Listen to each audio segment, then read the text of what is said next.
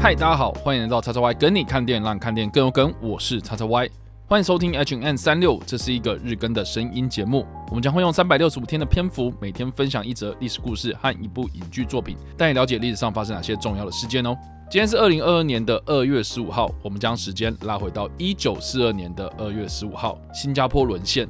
OK，我相信呢，我们说新加坡沦陷呢，是带有某种主观意识的观点，然后来看这起历史事件哦。基本上的沦陷呢，是指说，哎，我原本是在这里嘛，然后结果，哎，我被攻陷了这样子，然后我失守了，这才叫做沦陷嘛。所以呢，新加坡沦陷这件事情呢，我们看到这个年份呢，在一九四二年呢，那应该就可以猜得到，这是在第二次世界大战发生的期间，原本是英国殖民地的新加坡，它被日本攻占了之后呢，新加坡对于英国人来说是沦陷。那对日本来说呢，就是占领。所以这件事情呢，就日本的观点来说呢，也有人是提到的是新加坡日战时期，或是新加坡日据时期。那当然呢，日据时期这件事情呢，在台湾其实也有讨论过了嘛，就是占领哦、占据这种东西呢，可能感觉好像有点负面哦。所以用日战时期呢，或是日治时期呢，或许呢是比较恰当的。那另外呢，还有从日本的行政观点上面来看的话，在当时的新加坡。被纳入大日本帝国的版图之后呢，他们将新加坡命名为昭南特别市，所以呢，这个时候的新加坡日治时期呢，也会被称作是昭南时期。有趣的是呢，针对这个昭南的名称呢，在二零一七年的时候，有发生了一件非常有争议性的事，那就是在二零一七年的二月，新加坡他们为了要纪念这一起事件哦，所以当时他们成立了一个展览馆，将这个名称呢，是以日本占领期间称呼新加坡的名称，也就是。昭南引发了公众的抗议。当时的新加坡资讯部长就指出呢，他为这个名称所带来的伤痛道歉，并且必须尊重曾经在日本占领时期遭逢到不幸、失去亲属的受害者们的感受，所以就将这个招男的名称呢改为日剧这样子的名称来称呼哦。那有关于新加坡沦陷这件事情呢，我们可以将时间拉回到更早之前的一九四一年的十二月，日本在偷袭珍珠港之后呢，太平洋战争正式的爆发，美国也正式的加入第二次世界大战的战局，日本在偷袭珍珠港之后呢，随即对东南亚地区展开他们筹备已久的南方作战计划。这个南方作战计划呢，根据不同的地区被细分成许多的作战代号，所以包括了 B、C、E、G、H、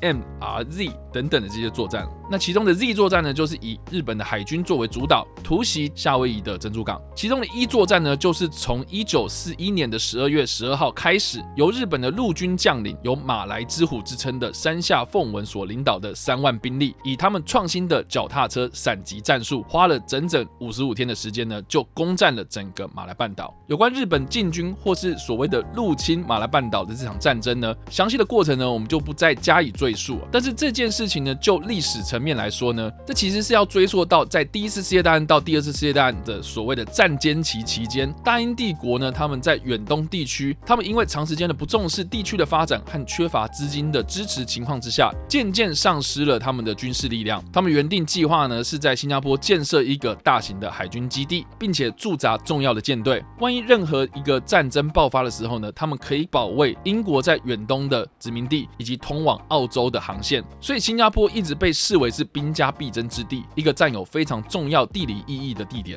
大家如果有翻开地图来看哦，新加坡它就是位于马来半岛的最南端的一座小岛。但是就在日本偷袭珍珠港之后，太平洋战争爆发初期，日本随即对东南亚地区展开他们筹备已久的这个南方作战的这段期间呢，英国皇家海军舰队都一直没有出现在这个地方。而当时在二战爆发期间呢，英国它更加的重视有关于中东地区和苏联地区，所以在东南亚地区呢，不论是军力或是人力物资上呢，都相较于英国的其他势力范围来的匮乏。因此，日本就靠着他们的军力优势，在空中以飞机的掩护之下，日本的陆军横扫了整个东南亚地区，获得当地相当宝贵的天然资源。而当中由山下奉文所领导的日本陆军军团，虽然只有五万多人的两个师团，但是他们却带了高达一万两千辆的脚踏车，让日本的士兵呢，他们的负重能力大幅的提升。每个骑着脚踏车的日本士兵都能够携带十公斤的干粮和六公斤的白米，再加上他们所需要的枪支等等的装备，加起来一个日本的士兵，他们总负重呢是能够达到三十四公斤。这和当时只靠着步行移动的英国士兵来说，他们只只能负重十六公斤。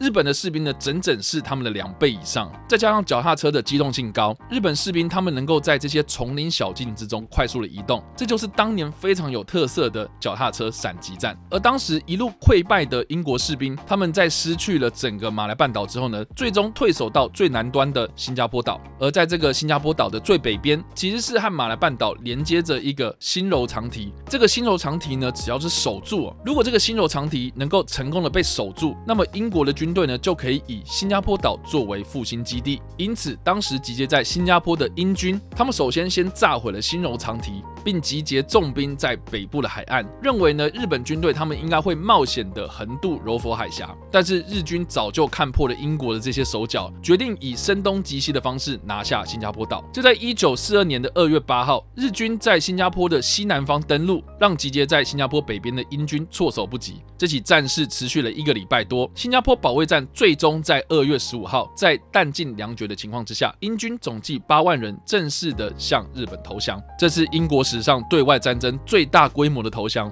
当时的受降仪式是在现在的新加坡政府大厦前举行。当时英国的驻马来亚总司令白思华，他扛着英国国旗，向身高明显矮了一截的日军将领投降。这个画面被当时广为流传，甚至传到了英国国内。当时的英国首相丘吉尔称这件事情呢，是英国军事史上的最严重灾难，也是英国军事史上最耻辱的一刻。当时不少投降后的英国战俘被送往泰缅地区修建泰缅铁路。当时许多人在 工作环境不佳和苦役劳动之中去世，因此呢，泰缅铁路也被称作是死亡铁路。而新加坡的日本占领时期，在一九四五年，随着日本无条件投降，第二次世界大战结束，新加坡又再次的回到了英国的手上。当然，就这个历史意义来说呢，原本在东南亚占有非常多利益的西方列强，在日本短时间的横扫之下，他们的名声、他们的信誉，经过了这场大战的浩劫之后呢，荡然无存。因此呢，在二战之后呢，也引发了各个地区的民族主义崛起。有关日本在第二次世界大战期间占领新加坡的影视作品相。当的多，甚至还有很多的新闻专题或是纪录片都有在记录这起事件。而我们那边所推荐的电影呢，是在二零一三年所推出的《心灵勇者》。有看过的朋友们啊，应该都知道说这个中文片名真的取得有够烂的哈，因为它的英文片名呢。直接翻译的话叫做铁道人啊，The Railway Man 嘛，但是你要翻成心灵勇者，好吧，那我也不知道到底是什么样的创意啊。这部电影呢是由柯林·佛斯和尼可·基曼以及真田广之所主演。这部电影的故事呢是在描述说，在当年二战期间呢，一位年轻的英国军人，他在新加坡沦陷之后呢，被日军送往到泰缅地区修建非常著名的泰缅铁路，也就是死亡铁路。电影的故事呢是利用今昔交错的方式描述这一个年轻的英国军官在年老之后重返到当年他被关押的集中营之中，并且在这个被改建成博物馆的集中营之中巧遇了当年虐待他的日本军人。他们两人在重逢之后呢，这位英国人他是要选择报仇还是选择原谅？大家如果看过这部电影之后呢，就会知道说这一切的选择呢都在一念之间呐。我非常推荐大家去看这部电影哦，因为这部电影呢，当时我看到的时候其实是非常的感动。除了是柯林·佛斯真的是演技没话说之外啊，我觉得真田广。广之他饰演这一位年老的日本人，有着这个黑暗的过去哦，祈求原谅的这些过程哦，其实我觉得剧本在这方面的描述哦，你可以感同身受这位英国人他在面临到这些痛苦的过往之际哦，你能够非常的同情他，你甚至也希望这个日本人呢，真的就是能够去死一死啊。但是呢，我们站在日本人的角度来看这件事情呢，其实当时也有很多的日本年轻人受到军国主义的渲染之下，投入到一个人生地不熟的地区，他们当然会用。暴力来伪装自己，当然，在残酷战争的时期，很多人都是不得已，甚至是磨灭了自己的人性。再加上说呢，这部电影呢，它其实是真人真事改编的故事，所以里面的男主角或是里面的这些日本的军官，他们虐待俘虏，或是承受这个在时代底下所产生的悲剧，战争的伤痛，真的能够随着时间的流逝而抚平吗？我想呢，看完这部电影之后呢，你会很有感触哦。好啦，我觉得啦，原谅真的是需要勇气的，宽恕也需要勇气的。所以你取名叫做心灵勇气，好吧？我觉得也是某种程度上面来说，有点达到正能量的目的啦。好了，以上呢就是我们今天所介绍的历史故事和影视作品。不知道大家在听完这个故事之后有什么样的想法，或是你有没有看过这部电影呢？都欢迎在留言区帮留言，或是在首播的时候来跟我们做互动哦。当然呢，如果喜欢这部影片或声音的话，也别忘了按赞、追踪我们脸书粉丝团、订阅我们 YouTube 频道、IG 以及各大声音平台，也别忘了在 Apple Podcast 和 Spotify 上留下五星好评，并且利用各大的社群平台推荐和分享我们的节目，让更多人加入我们的讨论哦。以上呢就是我们今天的 H M 三六五希望你们会喜欢。我们下次再见，拜。